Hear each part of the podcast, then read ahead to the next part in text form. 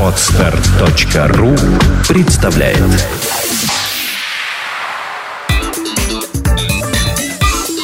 Black and White. Подкаст о практическом пиаре. Здравствуйте, меня зовут Ника Зебра, и вы слушаете подкаст о практическом пиаре Black and White. Это программа для практикующих пиарщиков, руководителей компаний и всех тех, кому интересен мир публичных коммуникаций. Сегодня у нас в студии председатель правления Екатеринбургского исследовательского центра «Аналитик» Андрей Мазолин. Здравствуй, Андрей. Добрый день.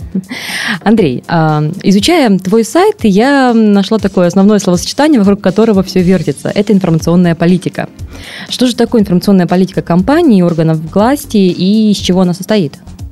Ну, если э, совсем кратко, это документ, который регламентирует взаимодействие и взаимоотношения компаний или органов власти э, с самыми разными контактными группами. Вот тут нужно сделать сразу акцент на то, что это не только средства массовой информации. То есть, если речь идет о компании, то это и клиенты, это и партнеры, и в ряде случаев даже конкуренты. Если идет речь об органах власти, то, ну, по сути дела, это все те а, стейкхолдеры, с которыми власть взаимодействует, и от которых в том или ином формате зависит. То есть, правильно ли я понимаю, что если мы говорим о компаниях, это что-то по корпоративной политике?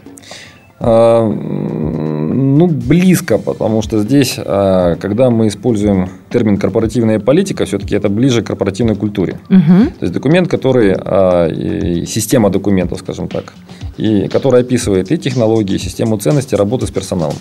То есть, чтобы персонал был лояльный, замотивированный на работу, квалифицированный, дисциплинированный, ну и так далее. То есть, здесь идет и программа адаптации. А здесь информационная политика, она чуть пошире. То есть она рассчитана все-таки не столько на внутреннюю аудиторию, угу. компании я имею в виду, а на то, как а, некий субъект, публичный субъект, позиционирует себя вовне. Вот. И а, в принципе, а, тут есть разные синонимы, синонимы, потому что иногда этот документ называется и а, корпоративная политика компании, mm это иногда называется информационная политика, иногда а, это документ Называется, допустим, а, регламент раскрытия информации а, о компании. А какие обязательные блоки она должна в себя включать? Можно ли как-то так стандартизировать их? Ну, а, скажем так, вот единого универсального шаблона как такового нет, потому что все всегда определяется целесообразностью и теми, ну, скажем так, позициями, которые э, та или иная компания, ее руководство, либо это орган власти может туда включить и хотел бы туда включить. Значит, что касается э, компаний, то, как правило, ну и в принципе органов власти в том числе, э, есть всегда один блок, который, в общем-то, универсален в данном случае. Э, это блок, который описывает либо те ценности, либо имиджевые характеристики, на которых вся информационная деятельность должна, должна строиться.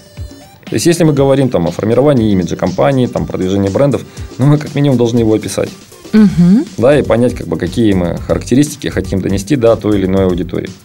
Если речь идет об органе власти, та же самая картина. То есть мы должны понимать очень четко причем, как мы будем позиционировать свой город, или если это город, да, или субъект федерации, или а, и а, как, скажем так, а, будет а, в данном случае позиционироваться орган власти. То есть, либо это а, патерналистская модель, либо как бы это несколько иная система. Но, как правило, для власти все-таки у них одна из основных задач сегодня – это э, донести до населения мысль о разделении ответственности. Э, не в состоянии власть все вопросы э, муниципальные. А, то есть 131 закон? Э, плач всех муниципалитетов, 131 закон. Вот. Но чем ближе власть э, к людям, угу. муниципалитет это, естественно, самая близкая власть, то тем э, больше там понимания того, что без поддержки населения, без действительно разделения ответственности между властью и э, людьми, которые живут в этом городе, ну, мало чего можно сделать. Предполагает ли при этом информационная э, политика компании описание каналов коммуникации и месседжей, которые по ним будут транслироваться? Ну, естественно, применительно к каналам коммуникации и к форматам сообщений. Это тоже все не то, что можно, это нужно описывать. Угу. И ряд документов, которые я смотрел и анализировал, в них такая система как бы прописывается. То есть, начиная там с банальных стандартизированных пресс-релизов, вот, заканчивая, если это брать а, акционерное общество, это а, стандартный а, годовой отчет который там где-то может расширяться. Но угу. вот там даже параметры а, тех сообщений, которые необходимо включать, они, естественно, там прописаны, если речь идет об отчете. Вот. А, что касается как бы конкретных месседжей, то, а, ну, скажем так, а, во-первых, их ну, можно в рамках там, календарного плана, событийного плана что-то заранее сформулировать. Где-то это оправдано, где-то нет. Потому что здесь, ну, скажем так, на мой взгляд, целесообразнее прописывать э, те стратегические, тематические приоритеты, по которым нам необходимо работать. Особенно это характерно как бы для органов власти. Я все-таки во власть как uh-huh, бы так. Uh-huh. Поскольку, поскольку имею к ней отношение, то э, и последние где-то лет пять мы, в общем-то, больше работаем, ну, не столько с компаниями, а сколько с органами власти, вот, то э, вот там это одна из основных проблем. Если мы говорим вообще об органах власти, а, по твоему опыту, а, какой, наверное, процентный вообще охват а, среди, ну, по России, я думаю, будем говорить, именно по наличию какой-то внятной информационной политики, да, не от случая к случаю? Эм, скажем так, я там в сотых и тысячных процентов уже могу ошибаться. Ситуация следующая. Где-то еще года два с половиной назад – мы попытались а, вообще вот все, что в интернете есть, имеется в виду вот а, вывешенные положения по информационной политике, uh-huh. там какие-то концепции, попробовали их повытаскивать. Ну, я не могу сказать, что мы всю страну прошерстили досконально, вот, но тем не менее, как бы порядка 50 субъектов федерации, мы как бы и их официальные сайты и все, что вокруг этого, мы попробовали как бы вот проанализировать. Угу. И э, вот то, что мы вкладываем в информационную политику, ну, как раз в той логике, которую я сейчас проговорил, э, мы нашли, сейчас скажу, по-моему, 12 или 13 документов. Угу. Это и на уровне субъекта федерации, и муниципалитета. А насколько они были, э, скажем так, запущенными в реализацию, а не просто документами, изъятыми там, из третьего верхнего ящика в столе? Э, хороший вопрос. Потому что, по моим ощущениям, как бы нигде эти положения по... Э, скажем так, эм, не зная то, что в реальности там происходит, угу. я могу только гипотезы строить. Угу. Но по моим ощущениям, опять же, то это просто бумаги. А на сегодняшний день как стоит ситуация? Есть ли какие-то положительные сдвиги? Да, потому что вчера появился 14 документ. В голосе звучит гордость. Да, потому что я его писал. Вот сразу чувствуется. Да, вчера просто во втором чтении э, городская дума Верхней Пышмы, это небольшой город рядом с Екатеринбургом, э, как раз приняла концепцию информационной политики городского округа. А что вообще должно произойти, видимо, в стране, а, чтобы эти документы начали работать? Потому что вот есть ощущение у непосвященных, да, что власть работает в таком одностороннем порядке. То есть мы вам там выдаем какие-то отписки, пожалуйста, к нам больше не приходите. Вот э, тут есть, э, скажем так, большая проблема, да, и есть угу. техническая проблема. Угу. Э, что касается большой проблемы, вот идеальная картина, по большому счету, она э, должна выглядеть таким образом. Есть, э, ну, должна быть концепция информационной политики Российской Федерации, угу. которая как раз бы позиционировала бы страну как для населения страны, то есть объясняла, куда мы идем, зачем мы угу. идем. Ну, в определенном смысле задавала ну, пусть меня ругают за это старые пиарщики и рекламисты, но тем не менее задавала бы идеологические тренды. Угу. Это, во-первых. И, а, во-вторых, эта концепция должна а, все-таки а, объяснять и позиционировать страну вовне. Как для стран третьего мира, так для наших заклятых партнеров в лице а, Соединенных Штатов Америки, Германии, так, Англии и так далее. То есть, когда, а, пусть это будет не до конца, не до деталей четко сформулировано, но когда а, будет понимание вот этих вот трендов и тенденций, тогда будет значительно проще вести любую информационную работу. Когда ты понимаешь, что ты делаешь и куда, естественно, эффективность повышается в разы. То есть правильно ли я понимаю, что на сегодняшний день нет этой генеральной линии? Нет. Угу. То есть э, а, на местах каждый нет, делает, я, что я хочет? Тут, э, ага. Нет, ну немножко, конечно, не так. так. Все равно есть э, законы, которые в том или ином виде определяют деятельность органов власти. Угу. Вот, понятно, что э, есть и закон о средствах массовой информации, в частности, и закон о рекламе, и пресловутый там ФЗ-131, угу.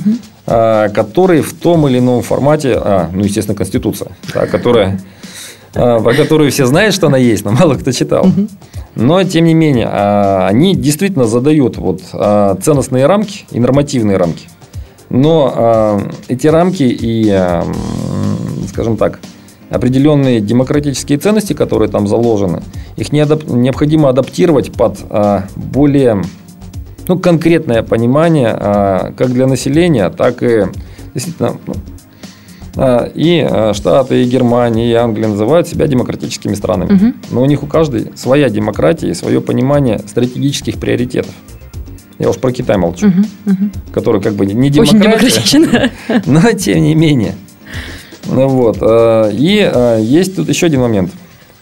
В принципе, в 1998 году была принята концепция информационной политики угу. Российской Федерации, но она э, делала акцент не на содержательные компоненты, а на информационную политику с точки зрения информатизации. Вот, поэтому ну, говорить о том, что совсем ничего нет, угу. как бы, это, естественно, голословное утверждение. Говорить о том, что как бы, власть э, в субъектах, муниципалитетах делает, что хочет, тоже как бы неправильно. Угу. Другое дело, что э, конкретных внятных технологий и схем того, как это могло бы быть, ну, где-то наработаны, где-то нет. И масса там проблем возникает. А если вообще говорить по стране, можем ли мы называть какой-то один субъект, город, я не знаю, может даже какой-то департамент конкретный по твоему опыту, который можно было бы взять, если не за образец, то как минимум за пример того, к чему можно было бы стремиться? Есть тут нюанс. Понятно, что у каждого муниципалитета, даже самого маленького, как бы там сельского района, есть свои э, наработки, есть свой опыт, который вот для их специфики будет адекватен. Вот. Но э, вот как показывает наш опыт, эм, если брать информационные службы, э, ну, пресс-службы, там, департаменты информационной политики там, в разных субъектах, у них, как правило, задача тушения пожаров, ну, в кавычках. Mm-hmm. Любая пресс-служба, она работает постфактум. То есть что-то произошло, и нам нужно разъяснить. Ну, там. не любая. Это в современных, видимо, как-то, а, властных реалиях она работает постфактум. Я могу точно сказать про коммерческие компании. Но предполагается, что а, если не выведен в отдельный департамент, в отдельную функцию, то пресс-служба занимается еще и такой своеобразной а, ролью транслятора желаемого имиджа, да, и как, это корректировкой. Как бы... Нет, это да. Мне тем... кажется, в структурах власти это не очень популярная функция. Они просто не успевают этим заниматься, угу. потому что пожаров столько вокруг. Ну, есть текучка, да, угу. то есть э, такой загруженности э, людей, как в органах власти, я вообще мало наблюдал. То есть когда люди живут, ну, реально живут на работе там, по 10-12 по 12 часов, я не считаю, что это правильно и хорошо, но это факт. То есть э, объем работы, который он делает, действительно колоссальный. Угу. Естественно, пресс-служба, любая информационная служба, они просто по-разному могут называться, да, э, они, естественно, как бы обслуживают эти, э, эту работу. То есть масса как бы фактического, фактологического материала идет. Но вопрос-то в другом. А зачем все это нужно?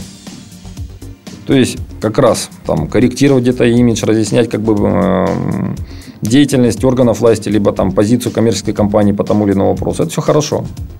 А если мы чуть-чуть а, подальше посмотрим, угу. то есть ради чего? То есть я понимаю, когда речь идет, допустим, ну, есть оперативные задачи органов власти, ну, да, в принципе, любой коммерческой компании тоже. А, то есть это сохранение там социально-экономической, политической стабильности ну, применительно компании, да, там, сохранение своего стабильного рынка, доли да, рынка и так да. далее. А вторая задачка, которая там идет, а, состоит в том, чтобы обеспечить эффективность управления. То есть любые действия, которые принимает власть, либо руководство компании, угу. они должны быть информационно а, обеспечены.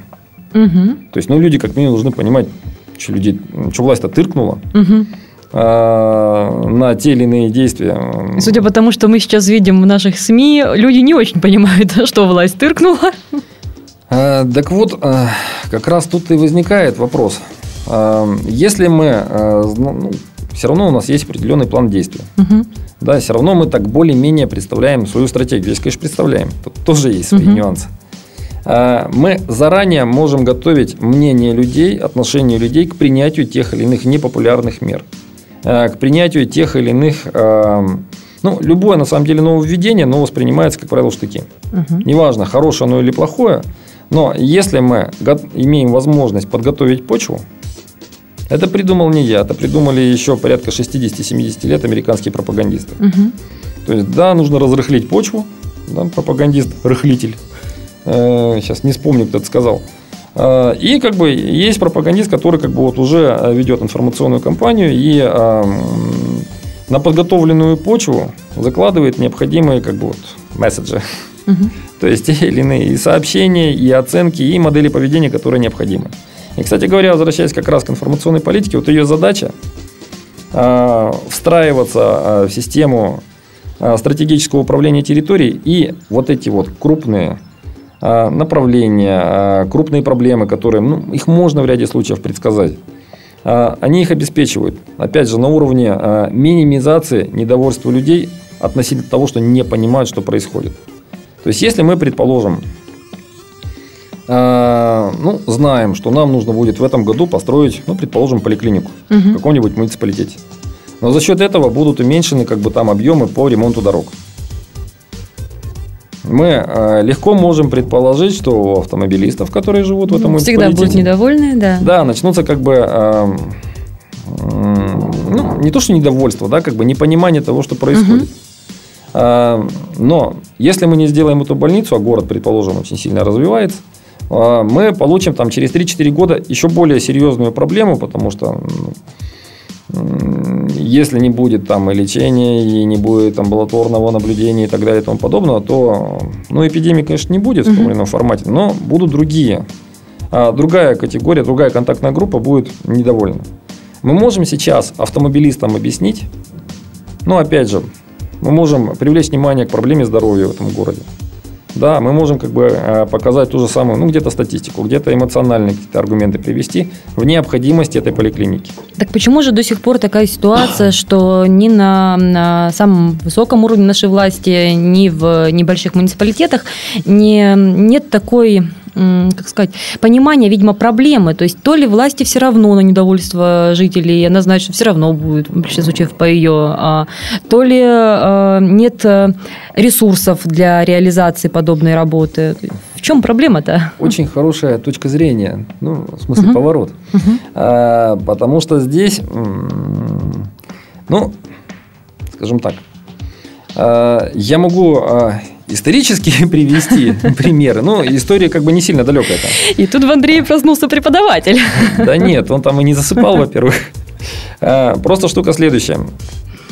А, Вот то, о чем мы говорим, вот информационная политика, там, а, в том или ином формате, это управление, формирование общественным мнением, это вещи, которые относятся ну, к сфере духовной жизни. Мгм.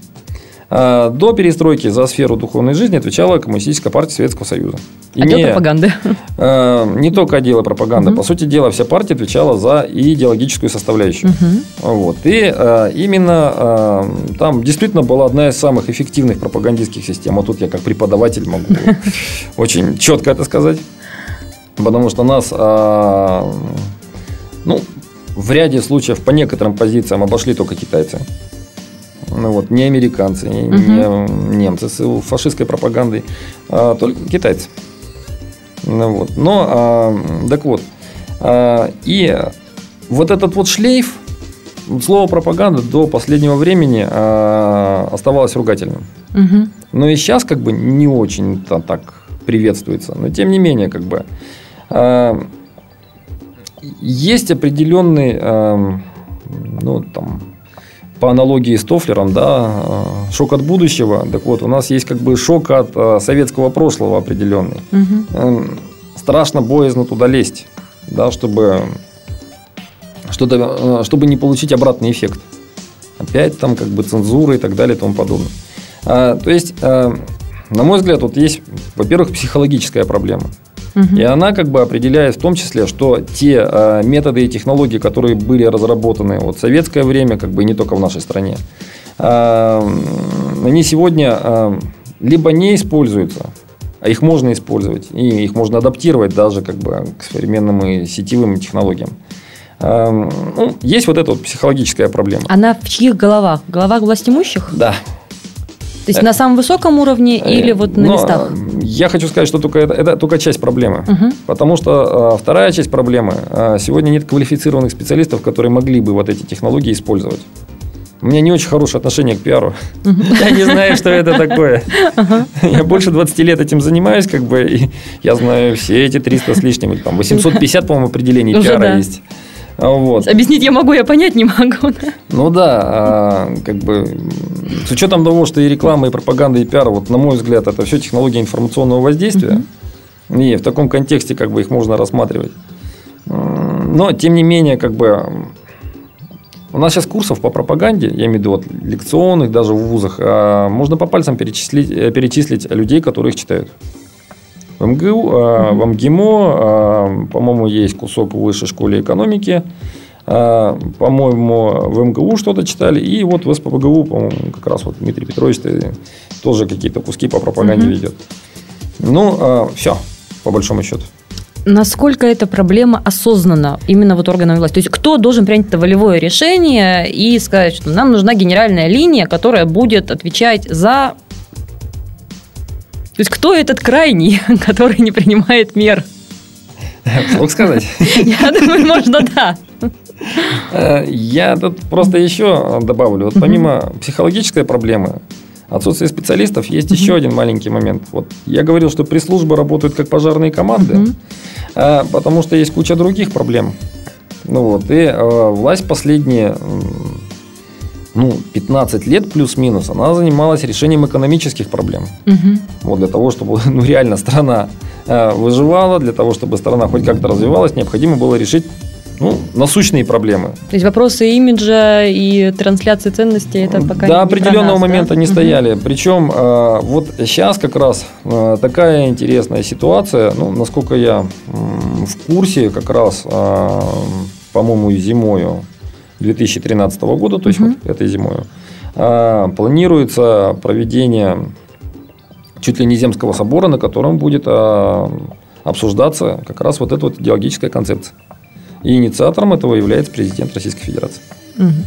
Действующий. Действующий. А у нас как-то последнее время сложная не, ситуация не, не, с президентами. Не, не, не, не. В данном случае действующий. А, окей. А, можно ли говорить о том, что в ближайшую, допустим, пятилетку какая ситуация кардинально изменится? Ну, скорее, четырехлетку, я так понимаю, мы этими периодами живем. Нет, сейчас у нас э, шестилетки начались. Ну, нам же надо подготавливать потом следующую почву, и там уже последние полтора года будет не до э, имиджа. Вот э, я хотел бы тут привести фразу предыдущего президента Дмитрия Анатольевича Медведева, который ну, мне просто нравится эта фраза, на самом деле. Ситуация постоянно меняется. Так вот, то есть прогнозы применительно. Да? Ага. Но, а с другой стороны, если посмотреть на те действия, которые сегодня происходят, допустим, и в аппарате президента, то есть это и создание нового управления, которое занимается общественными проектами. Вот. Э, в сфере патриотического воспитания, как бы, на мой взгляд, это классный ход, потому что позволяет, во-первых, есть теперь структура, которая отвечает за все патриотическое воспитание. Угу. Потому что до этого времени, как бы, по сути, как бы были кусочки, но они были раскиданы по разным а, и министерствам, по разным а, ведомствам и так далее. Это раз. А, во-вторых, как бы, ну, все-таки, опять же, по моим ощущениям, власть начинает понимать необходимость того, что, ну, в нашей стране не только экономика и не только деньгами люди живут. Пока еще, слава богу.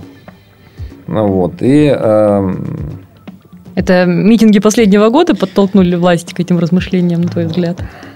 Я думаю, не без того. Угу. Не без того, потому что э, если бы вот понимаешь, как бы вот с митингами, э, что декабрьскими, что мартовскими, э, тоже ведь очень интересная проблема. Э, ну, во-первых, понятно, что не были все не вдруг и не случайно. Угу. Вот. И даже со студентами мы изучали работу Джима Шарпа по поводу того, как это все делается и угу. зачем. Вот. И довольно интересные контрмеры мы тоже тут прописывали и анализировали. А вопрос в другом. Если бы э, была бы некая центральная линия, я имею в виду вот не цензурная да, линия, угу. как бы, а вот опять же там имиджевая, идеологическая, в хорошем смысле идеологическая – людей значительно сложнее было бы выводить на митинги. Ну, должна быть реальная молодежная политика. Угу. Вот она просто должна быть. Мы не должны говорить о том, что она нужна, как бы, что там у нас какие-то мероприятия должны быть. Вот, кстати говоря, возвращаясь опять к советскому опыту. Ну, я даже студентам на парах рассказываю одну простую вещь. То есть ребята как бы вот были октябрята, пионеры, комсомольцы, э, коммунисты. Угу. Чем была интересна вот эта вот система организаций и э, тех групп, на которых она работала? Октябрята 7-8 лет, угу. пионеры э, 10-11 лет, угу. э, комсомольцы 14 лет, ну и коммунистам ну, по, по-честному с 20. Угу. Официально угу. можно было с 18. Э, это э, возрастные группы э, периодов социализации. Угу. То есть вот у нас закончилось детство, юношество, там, ну, вернее, подростки, юношество, да. А, и для каждого из этих вот для каждой из этих возрастных групп, а, помимо специфических мероприятий, ритуалов, символов и так далее, была своя система примеров и героев – ну, смотри, есть ведь э, опыт э, движения «Наше», да, под руководством Василия Якименко, там еще до прошлого года а, все это шло достаточно активно. То есть, да, не, это не, не, без вот, преемственности подожди, именно вот возрастной. Вот мне а, объясни одну простую штуку. Угу. Охват какой у движения «Наше»? Не Москва, ну, не Питер, а оставшиеся 40 регионах. тысяч муниципалитетов, угу. которые как бы находятся в нашей стране. Но ведь даже в столицах этот опыт был объективно неудачным. Так я про то же. То есть, когда они отработали 4 года, и то, что мы имеем сейчас, скорее негативный образ по отношению к движению, чем так я про то позитив и восторг. Тут, понимаешь, как бы э, речь даже не столько об организационных да, формах, угу. хотя как бы это тоже было бы интересно применить. Вот. А, речь идет о том, что нужна действительно как бы система образцов для подражания, угу. на которых можно было бы равняться которые бы вот эту вот там идеологию определенную, там систему ценностей могли бы показывать. Причем самое интересное для крупных корпораций, вот эта штука тоже работает один в один. Ну, у которых есть градообразующие там, территории uh и так далее. Вернее, где они градообразующие территории. А, вот очень простой вопрос. А, сейчас кто является там героем нашего времени? Павел Дуров. Извините, я оперирую личными категориями. Эм, а вот для 10-11-летних, для 14-летних? То есть ты хочешь сказать о том, что это такое поколение потерянное с точки зрения внутренних ориентиров? Да. Можно ли сейчас с этим что-то сделать? Э, сложно, но можно. Например?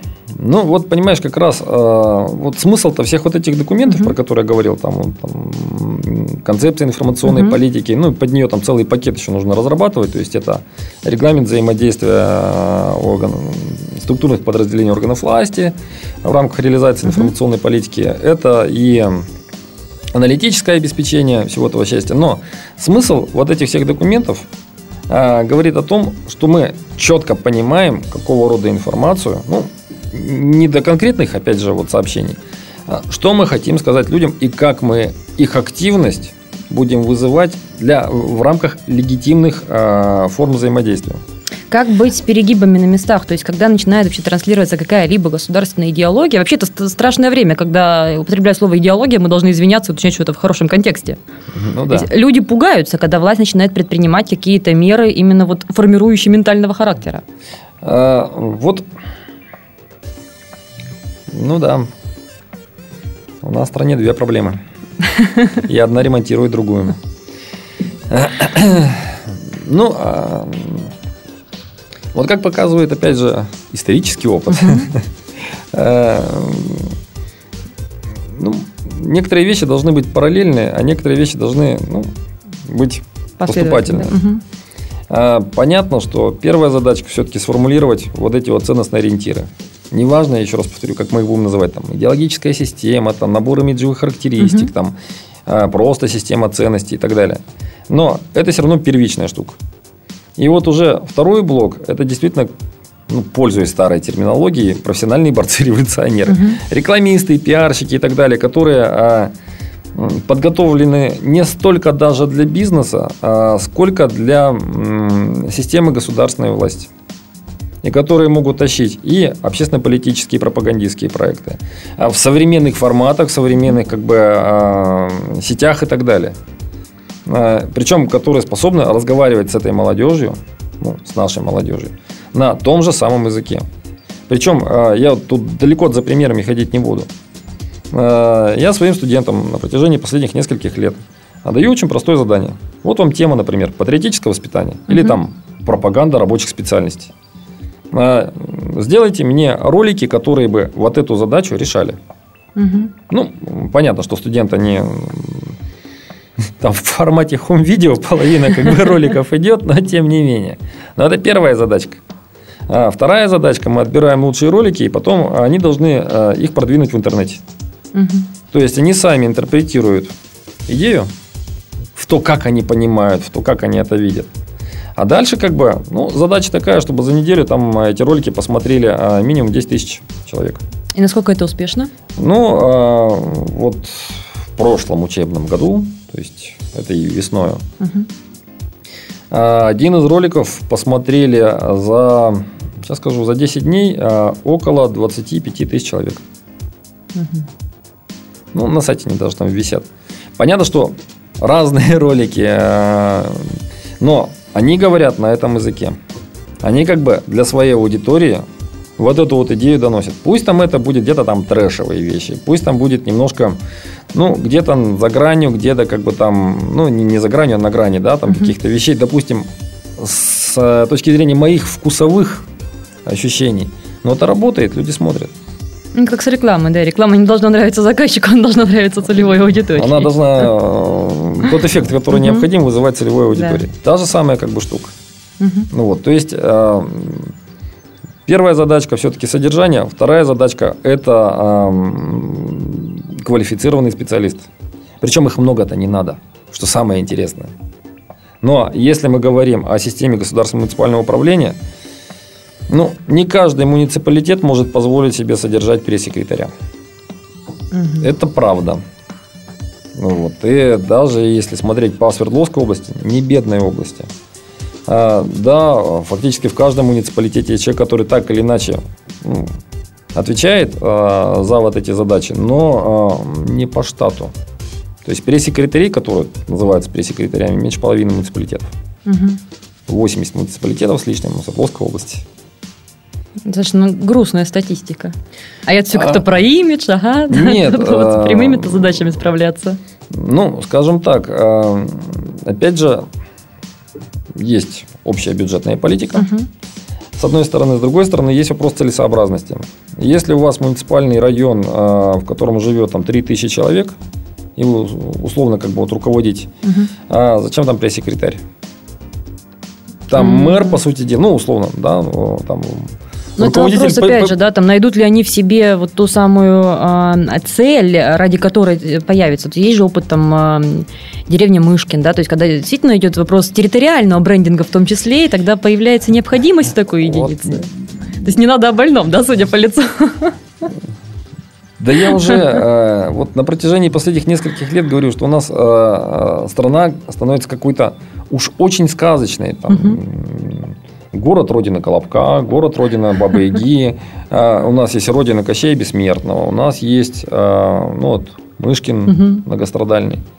А, тоже вчера на конференции спрашивал, вот есть у нас несколько тысяч муниципалитетов, все будем брендировать. Угу. Пункт первый. Я уж не буду там другие вопросы спрашивать, там, какова будет мотивация власти. То есть зачем власти Туризм. Привлечение инвесторов. Хорошо, хорошо. Очень простой пример. Город Ивдель. А, север Свердловской области. Угу. Город-зона. И каких инвесторов, и какой туризм мы туда повезем? В Ивделе живут классные люди. Угу. Вот. А, кого повезем? Или город Качканар. Тоже очень хороший город. Там а, здравомыслящий мэр, который планирует, ну, у которого а, в хорошем смысле идея фикс, действительно в хорошем смысле, э, это создание там горнолыжного курорта. Угу. Есть одна маленькая проблема, там тупиковая транспортная ветка. Кто поедет? Очень сложно, как бы. Ну, можно сделать там инфраструктуру, я видел проект. Ну, угу. Это действительно классно. Но очень сложно найти инвесторов. Причем, как бы, о каких инвестициях, каких, о каком туризме будем говорить. Угу. То есть, э, да, это, конечно, классно, там территориальный маркетинг, там брендинг, продвижение территории. Я уже сказал, какие у власти задачи. Вот. То есть, как и во многих отраслях пиара, в очередной раз перегиб с модой? Ну, слава богу, вот этот перегиб, по моим ощущениям, заканчивается. Угу. Вот, потому что уже э, э, потихонечку э, и, ну, тут, конечно, меня сейчас тазиками начнут кидать, но, тем не менее, тема территориального брендинга и маркетинга, она потихонечку затухает. Ну, пусть это будет по моим ощущениям, но тем не менее. В силу э, того, что проходит мода, или в силу э, неудовлетворительных результатов по территориям, в которых эти Нет, опыты, э, наверное, проводились? Где-то как бы э, опыты ставятся самые разные, угу. синие, зеленые и красные. Очень простой вопрос. Кто должен отвечать за территориальный маркетинг? Как бы мы, что бы ни говорили, это власть. Угу. А, власти, а, которая не понимает в большинстве случаев, за небольшим исключением, естественно, а зачем ей это надо, кто-то будет делать и на какие деньги. Угу. Потому что, ну, в любом случае, это достаточно большие вложения. Вот. И это точно так же, как далеко не у каждой корпорации есть свой пресс-секретарь. Ну вот, это при том, при всем, что бизнес у нас более-менее развит. Угу. А у мэров, которые имеют немеренную головную боль, ЖКХ, транспорт, капитальное строительство и так далее, и так далее, и так далее, эм, еще и брендинг, брендинг территорий. Еще нужно как бы людям объяснять, а, что мы тут делаем, потому что... И микроблог еще вести. Это сейчас тоже модно и Нет, уже не модно. А. Насколько я понимаю, сейчас чиновникам запретили вести микроблоги. Нет, вот буквально на следующей неделе тоже по опыту нет, знаю просто, что идут образовательные курсы, мероприятия, и все это вполне так вот ну, бодренько, хотя и подковерно движется. Эм, ну, ну, опять же, Э, вот если говорить о крупных городах, угу. где развит интернет, и вот развита в том числе вот эта вот культура, это, конечно, все здорово. А, если это город с населением в 15 тысяч, где 50% а, домохозяйств подключено... Нет, ну подожди, но действительно все-таки надо как-то а, какие-то выделять блоки, да, кому это надо. Если мы говорим о городах-миллионниках, если мы говорим о городах богатых, либо там, ну, хотя бы от э, наверное, от 300 тысяч жителей уже можно об этом говорить. То есть у власти должно быть какое-то лицо. Желательно, когда это лицо не протокольное, в негативном смысле слова протокольное. Это как бы да. Вот. Но а, я же тебе говорю, проблема вот все то, о чем говорил.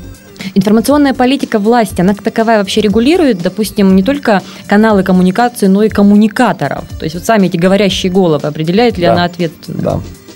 А, потому что как раз вот то, что я сказал по поводу регламента, угу. обеспечения реализации информационной политики, а, это, ну, по сути дела, утверждение списка вот этих говорящих голов и что они могут, могут угу. и должны говорить. Потому что вот в чем возникла проблема, допустим, у крупных корпораций в свое время? В том, что по большому счету все говорить о корпорации может только один человек. Угу. И это даже не пресс-секретарь. Это только генеральный uh-huh. директор там, или президент. А если какой-то из замов начнет что-то говорить в СМИ не согласованное по поводу а, той или иной компании, или там начальник управления или отдела, а, что мы получим? Хаос и гул. А, то, что мы получаем в итоге как бы по uh-huh. органам власти. Потому что там либо как бы вот это не упорядочено, не урегулировано, либо там вообще молчанка. Uh-huh. То есть э, заставить чиновников говорить, э, особенно в небольших городах, э, работать со СМИ не очень простая задача. Про крупные города в том числе. Вот, когда у нас, я почему про бумажки, да, говорю, не потому что чиновники вот они такие бумажные души, ну, сам чиновник, потому что если нету нормативных документов, лучше не делать, чем делать неправильно. Угу. Вот, вот посыл такой он присутствует. А, и а, самое интересное, что а, когда у нас появляется, допустим, вот эта вот концепция, которая действительно определяет, не то что определяет, а задает направление темы, сферы, наши оценки того, что происходит, как мы себя позиционируем и так далее, у нас значительно меньше проблем с журналистами возникает. Ну, причем тоже такой парадоксальный момент – вроде как бы там власть вот она там, чуть ли не всемогущая, да, угу. а, но по факту-то вот журналисты могут про власть говорить все, что, все, что хотят. Ну, по большому угу. счету. То есть у них там Конституция гарантирована свобода слова. Угу. Власть не может сказать. Власть не может как бы просто послать кого-то ну, далеко. Мгм. Ну вот. То есть она должна дать либо там официальное заявление, как бы, либо официальный ответ, а, либо молчать. То есть э, прецедентов, когда то или иное информационное агентство начинает, как бы, ну, грубо говоря, мочить того или иного чиновника, начиная с губернатора, заканчивая там э, мэром или замом и так далее, их по стране очень много. Но и скандалов, связанных с включением административного ресурса против тех или иных изданий, тоже хватает. Я согласен. Поэтому тут нужно понятно. Скорее, здесь не правы все, да, судя по всему? Да. А, Но а, в данном случае вот эта ситуация это а, следствие, а не причина. То есть, если бы действительно были понятные правила игры в этой поляне, тогда было бы ну, как минимум проще. А, Потому что если посмотреть, допустим, на а, американскую практику, которую мы на которую мы равняемся, как бы, на которую мы смотрим и так далее, а, я приведу парочку примеров.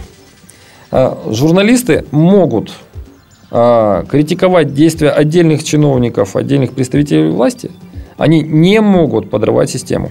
Мгм. То есть это принципиальная политика американской журналистики с ее скандалами, расследованиями и так далее. Вот. Есть масса а, рычагов, с помощью которых как бы органы власти в Штатах могут управлять журналистикой, а, изданиями.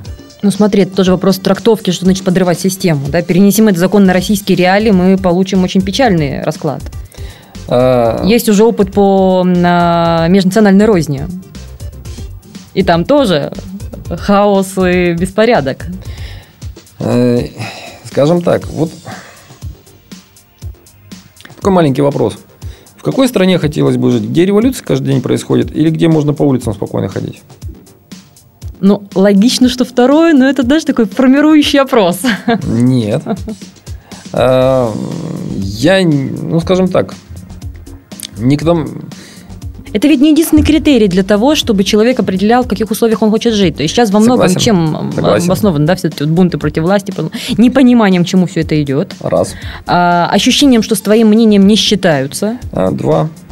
и а, ощущением того, что а, есть весьма узкий круг людей, которые имеют благо, предназначенные вроде как всем, и э, то, что люди, которые называют себя народными избранниками, не заботятся о том самом народе. Во многом стереотипное мнение, но ведь ничего обратного мы не видим. То есть одна последняя вот пенсионная реформа чего стоит и то, что сейчас готовится. Полное ощущение того, что а, не на благо в большинстве случаев делается. Хотя все аргументы и логику, по которой к этому приходят, вполне можно понять и где-то даже простить. Хорошо, вот из этих трех а, моментов какой вызывает наибольшую боль? Понятия не имею, не социолог я. Нет, вот по, по своим внутренним ощущениям. А, Мое личное ощущение, я плачу налоги, но я не понимаю, почему так эм, бестолково реализуются те системы, которые спускаются. Но в этом случае я работала в политике, да, я отдаю себе отчет в том, что дело не в генеральной линии, а на местах. Это один момент. Но Да. вопрос-то в другом немножко. О чем меня не спросили, как это делать? Э, Не всегда. У меня нет иллюзии того, что я лучше всех знаю, как это делать. Но тем не менее. То есть хочется сказать, даже если не послушать. Ну да. То есть, э, скажем так, э, я не знаю ни одной другой страны, Мгм. э, где э, не было бы элиты, где была бы справедливая система распределения благ. То есть, ну, это факт. Мгм. То есть мы э, вот ждем какого-то светлого будущего, да, что вот хопа, и завтра там страна раем станет и так далее. Понятно, что э, я тоже недоволен своей зарплатой, Мгм. особенно в университете. Вот. Но а, вопрос ведь в чем? Либо я буду ходить а, а, и критиковать, что вот, плохо и так далее, либо я буду работать. То есть еще и утопия в ожиданиях. Опять Да. же, тоже во многом из-за отсутствия ориентиров и понимания, к чему можно прийти реально. Да. И а, а есть ведь еще очень простой момент. Почему это сделали, не спрося меня? Мгм. Почему объединили два хороших вуза в один? Непонятный для меня. Мгм. Как бы, ну, официально это спрашивали, но а, было принято решение. Оно будет выполняться. Может быть. Я, я понимаю идею головой, но я ее не принимаю как человек, который вот в одном из этих вузов, угу. Ну, в общем-то, большую часть своей жизни э, оставил. Ну вот. Объясните мне, какие это вот плюсы даст. Это во-первых. Во-вторых, как бы реально докажите повышением зарплат, как бы там улучшением условий труда и так далее. Тогда я буду весь ваш, ну не то что весь ваш, да, тогда я буду понимать, как бы ради чего и зачем мы это все делаем. А, тут ведь та же самая штука с пенсионной реформой. А, давайте мы разрыхлим почву сначала, давайте мы угу. объясним, давайте мы устроим как бы вот эти вот слушания угу. на экспертных советах и так далее. Кстати говоря, ОСИ же оно как раз по такой схеме работает, и их инициативы, они да. очень четко бьют да, в нужную сторону. Как бы э, я думаю, что мы потихонечку вот к этим схемам-то и придем. То есть дальше опять история про то, и страна мы молодая, и демократия у нас молодая, и надо подождать, и все это пройдет, и болезни роста? Мы не молодая страна, и демократия у нас тоже не молодая, и угу. перестройка у нас была девятый раз, как говорят угу. историки. Вот. У нас есть своя а, очень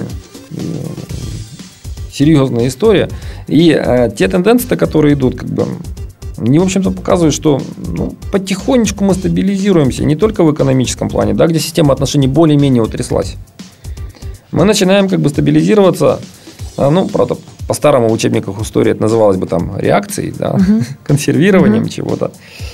А, мы будем а, стабилизироваться и в духовной сфере. Ну, мы сейчас на таком уровне живем, когда необходимы ценностные ориентиры. На твой взгляд, с момента, когда, вот, предположим, ситуацию тоже, конечно, из ряда ближе к утопической, но, а вдруг, а, власть осознала эти проблемы, власть приняла меры, разработала стандарты, все у нас запущено. Вот с момента запущено до момента, когда изменится общественное мнение, сколько примерно времени может пройти? Понятно, что есть вопросы в силе воздействия, да, есть вопрос квалификации людей, которые будут это внедрять, но вот через сколько в каком-то интервале можно будет замерить там, срез общественного мнения провести и видеть положительную динамику в нем. Э, Моисей водил 40 лет. Сейчас ситуация, конечно, меняется постоянно. Ну вот, э, понятно, что сейчас не надо 40 лет водить. Эм, я даже не могу предположить. Э, есть... Но мы говорим о годах, я верно понимаю? Да, да о годах. Это не 5 минут, это не, а, это не работа месяца. И это не работа отдельно конкретных там, мероприятий, акций и так далее. Это комплексная система информационного воздействия, там, не только патриотического воспитания, как бы э, тут необходимо использование и разные, скажем так, э, линии. Это и культура, и правовое воспитание, и патриотическое и так далее. Почему говорю слово воспитание? Да, предполагает процесс некий. Угу. А, это, во-первых, как бы и, ну, скажем так, это а, программа, которая рассчитана на, которую будет использовать все институты социализации. То есть, начиная с семьи, вот какая угу. сейчас семья у нас должна быть? Вот в нашей стране тоже ведь вопрос вопросов. Как бы, а, какой у нас идеальный работник должен быть? Там, социалистического угу. труда или капиталистического труда? А, какой у нас должен быть идеальный студент? Ну, вот, вот как это должно быть?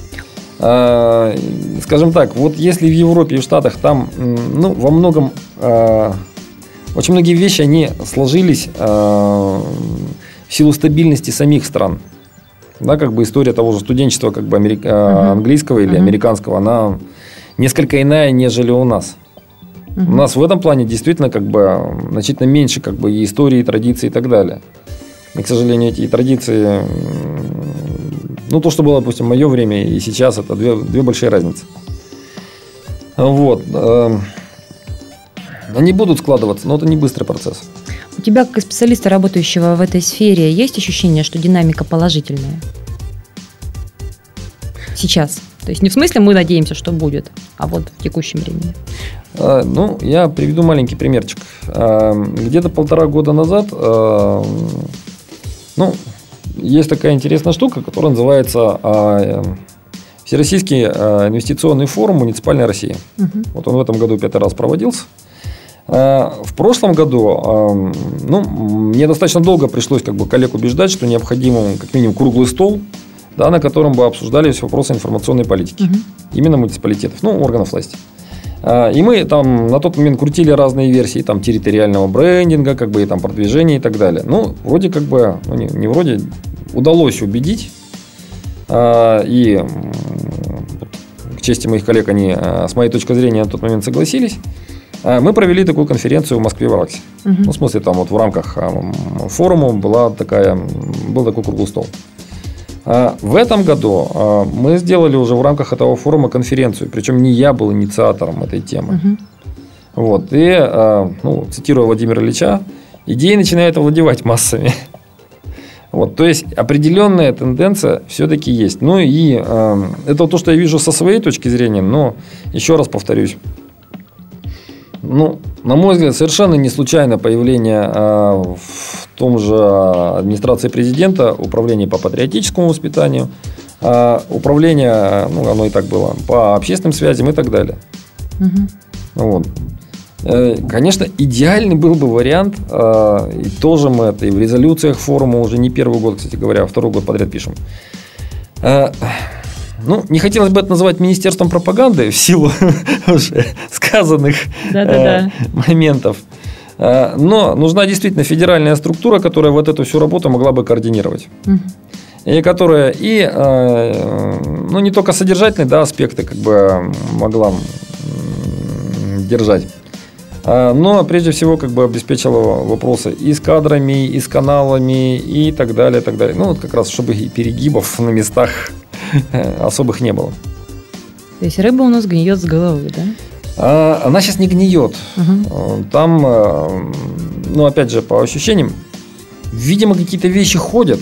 И, скорее всего, я не исключаю такой возможности, что в ближайшее время в том или ином формате эта работа будет вот формализована. В общем, пока мы пытаемся верить и надеяться, и нам не мешают. А, ну, как бы да. А пока поэтому мы делаем а, концепцию информационной политики а, не на уровне Российской Федерации, а на уровне муниципалитетов, но угу.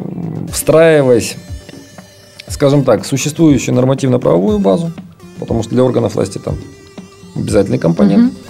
Вот, и в определенном смысле встраиваясь как бы в общую стратегию социально-экономического развития регионов. Вот, все равно как бы любая информационная политика долгоиграющая штука, которая вот стратегию должна и обеспечивать, и поддерживать, как бы и реализовывать. Идеальный вариант, если будет вот, вот этот большой зонтик да, под названием угу. федеральная концепция, куда, а, которая, ну, нецензурно, да, угу. вот не жестко забивая, как бы вот рамки, вот только в, такая, в такое окошко можешь лезть, больше никак, угу. а которая будет действительно задавать общие направления. Вот, ребята, вот для нас важно на ближайшие там 2, 3, 4 года вот, вот это, вот это и вот это. Как бы посмотрите, как у вас на местах можно как бы вписаться в эти штуки. Как мы их можем поддерживать. А, как, мы, как мы людям будем объяснять. То есть такая рамочная стратегия во да. благо, да? Да, да, да, да, да. И на этом мы, наверное, закончим с нашим вот общим диалогом и перейдем к небольшому блиц-опросу, то есть вопросы, которые мы задаем всем нашим гостям. Андрей, на твой взгляд, лучшая книга по специальности? Ну, мы уже выясняли, что специальностей да. немного. А, ну, я даже не одну книгу назову, как бы, а серию книг. Хорошо. Потому что раз речь идет, как бы, ну, поскольку, поскольку я к центру аналитики имею отношение, да. И он современный социолог, и политолог, и пиарщик, поэтому он ну, как-то определиться с а. проявлениями. Поэтому интересуют книжки, которые позволяют э, развивать мышление э, в нелинейных форматах. Угу. Потому что, к сожалению, как бы предсказать любую избирательную кампанию, а, любую пиар-компанию, рекламную кампанию, это вообще проблемы не представляет. Угу. И, соответственно, как понизить ее эффективность, это тоже вопрос техники.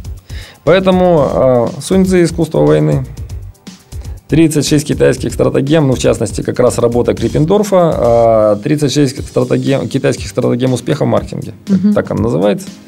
Вот. Ну и ну, применительно, опять же, к моей специфике, это книги, связанные со стратегическим анализом. Там, Какой-то образец, да, вот можешь дать? Ну, достаточно много. Вот на сайте у меня даже есть ссылки и на эти книжки, рецензии на них, э, ну, где-то даже кусочки текстов. Мы говорим о сайте исследовательского центра аналитики, да, да, правильно? Да, да, угу. а, самый главный плюс в работе пиарщика? А, не люблю слово креатив. Угу. Вот. Но, э, тем не менее, это способность, э, возможность, вернее, Мгм. э, Разминать мозг. ну, как бы да. То, к сожалению, как бы, э, вот опять же, то, что смотрю там, на рекламистов, пиарщиков, да, там, разминание мозга в формате фильма «99 франков», немножко другого хотелось бы. Но, тем не менее, вот возможность творить и делать что-то новое, а, вот, и еще из этого получать деньги, это неплохо. А самый главный минус? Э, Минус. Ну, э, скажем так, э, вот я в данном случае уже не так, не, не как пиарщик и рекламист, да, могу сказать. А минус креатив должен быть технологичным. Мгм. Ну вот, когда креатив просто ради креатива, это не есть хорошо. Мы можем придумать красивую картинку, она не будет работать для нашей аудитории. То есть минус состоит в том, что, э, к сожалению, большинство пиарщиков и рекламистов, они э, в своих фантазиях через некоторое время отрываются от реальности. Мгм. Окей. А на твой взгляд, самое важное качество для специалиста по пиару? Дисциплина.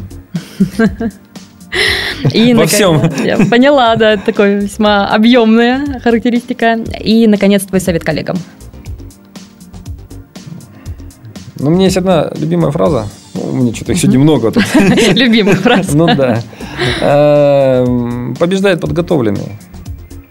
То есть, если вы эм, действительно хотите преуспевать и в этой работе, и в бизнесе, эм, готовьтесь. И Причем готовьтесь Ага. как бы вот и на уровне того, что э, вот почему про стратегем это заговорил. Э, Когда голова думает нестандартно, нелинейно, э, авральных ситуаций практически не бывает. Мгм. Могут быть авралы, связанные с тем, что там есть большой объем работы, который ты физически не в состоянии там сделать, но ты знаешь, как его сделать. Я студентам даю задачки э, разноплановые, но э, ограничиваю их по времени, максимум минута на подумать. Что не бывает Мгм. в бизнесе, да? Мгм. Ты, тебе до- ты должен сразу дать ответ. Вот. То есть тренируем вот на эти блицы. Я, правда, сейчас за рамки блица выхожу. Вот. Но тем не менее, побеждает подготовленный. То есть, если у тебя есть готовые схемы, готовые как бы наработки, и тебе, тебе не нужно долго думать. То есть Поэтому- тренироваться и набивать руку. И мозг. Да, да. Ну, на этой позитивной ноте мы заканчиваем наш сегодняшний подкаст о практическом пиаре Black and White. Андрей, спасибо тебе большое за участие. Пожалуйста. Я напоминаю, что в студии были Андрей Мазолин, аналитик Департамента специальных проектов губернатора Свердловской области, и я, Ника Зебра. До встречи в следующих подкастах. Сделано на podster.ru Скачать другие выпуски подкаста вы можете на podster.ru